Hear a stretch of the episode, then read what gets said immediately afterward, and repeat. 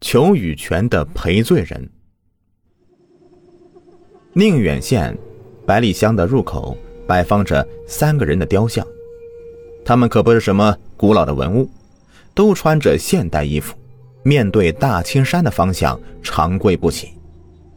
小孩子们甚至会把屎尿倒在他们身上，家里的父母非但不会阻止，反而会赞同的说：“对，那些不干净的东西就应该遭报应。”让他们给百里香的死难者赎罪。一切都要从百里香的一口千年枯井裘雨泉的传说讲起。传说裘雨泉下面关着一条井龙王，经常从井里出来吃人。为了防止吃人的惨剧再次发生，百里香人会用一块大青石板盖在裘雨泉的井口，阻止井龙王出来。小孩子们如果哭闹时间长了，父母还会拿井龙王的传说来吓唬他们，说：“你别闹啊，再闹的话就把你丢井里去。”井龙王可好几年没生小孩了，孩子们就不敢再哭闹了，都眼泪巴巴的看着父母。然而，裘雨泉和井龙王的传说不至此。百里乡人每到逢年过节，乡亲们就会抬着猪、牛、羊等贡品去裘雨泉祭拜，祈求百里乡是风调雨顺。五谷丰登。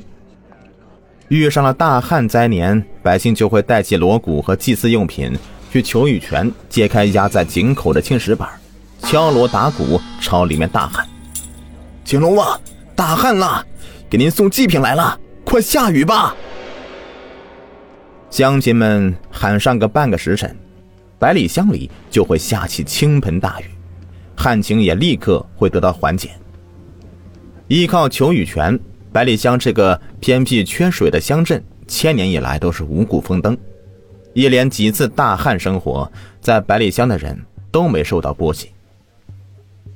大双家的家庭条件较好，又酷爱探险和解密各种灵异现象，经常打着破除迷信、相信科学的幌子，寻找各地的灵异地方进行所谓的科学解密。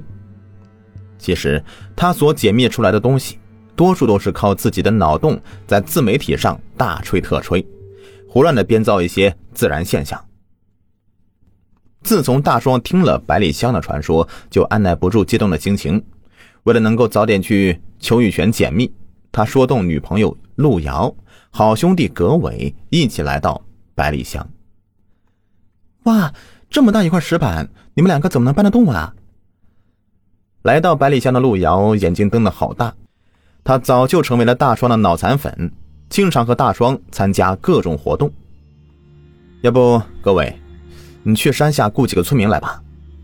大双看着盖在秋雨泉上的大青石板，也是头疼的很。他向葛伟求助：“哎呦，算了吧，上次咱们去解密关帝洞，当地人差点没把咱们打死啊。”葛伟可不敢去找乡民，继续说道：“看看这周围的摆设供桌。”祭台、小庙，还有这些祭祀用品，就知道当地人顽固的很。想让他们相信科学来给咱们帮忙，别做梦了。大双笑了，切，谁说的？上次关帝洞，总有人进洞能看到提着青龙偃月刀的关老爷残影，不就让咱们给破解了吗？那是因为灯光照射角度引起的视觉落差导致的。残影呢，本体只是一个又粗又高的石柱子。经过我的科学解密分析，他们不都是成为咱们的粉丝了吗？得了吧你，他们那是让你给蒙住了。你这些话骗别人去吧，跟自己人还显摆。陆瑶突然眼前一亮，哎，要不你们去村里找根大号擀面杖回来，越长越好。我有办法挪开这石板。大双找来了擀面杖，陆瑶让大双和葛伟抬起石板的一个边沿。路遥把擀面杖塞进石板与井口的缝隙里，两个男人再推动石板，擀面杖就起到了轮子的作用，将石板送出井口。快点干活吧，让村民发现就麻烦了。路遥狠白了他们一眼。两男一女拿出早就准备好的铜锣，对着井口连敲带打，还和村民们一样的大喊着：“井龙王，大旱了！”给您送祭品来了，快下雨吧！敲打了好一阵，天边乌云密布，便下起瓢泼大雨。三人看到裘玉泉的不远处有个凉亭，就去那里避雨。路遥不解的问大双：“还真下雨了？咱们回去以后怎么编这个事啊？”大双笑了笑：“别急啊，等会儿雨停了，我去井下面看看就知道了。”他们没有等来雨停，却等来了一大群乡民，穿着雨衣，拿着斧头、镰刀，对他们怒目而视。中间有个老者说道。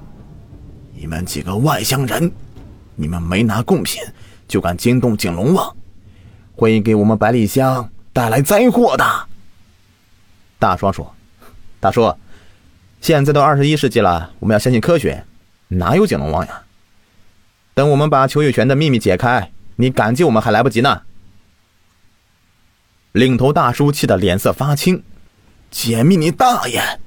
今年我们这里风调雨顺的。”擅自请动景龙王降雨，又下了这么大的雨，我们这个怕是要发大水了。哎呀，大叔，真的没有景龙王？你看看，我们没有贡品，这不也下雨了吗？不要再执迷不悟了。大叔指着说话的葛伟大怒：“你们，你们把这些外乡人赶出去，马上准备防涝，要不咱们乡啊就要闹灾了。”一群乡民对大双三人连踢带打，把他们赶出了百里乡，并且三人因为淋了雨回家以后还大病一场。病好之后的三人又凑到一起，开始研究对裘玉泉的再次解密工作。哎呀，这百里乡的人太顽固了，不领情也就算了，还把咱们给打出来，我咽不下这口气。葛伟发起牢骚，大双想了一下。等解开裘玉泉的秘密，我看他们还怎么猖狂。哎，我倒是有个主意，说不定能让他们乖乖听话。陆遥说着，脸上露出一丝坏笑。什么主意？快说说！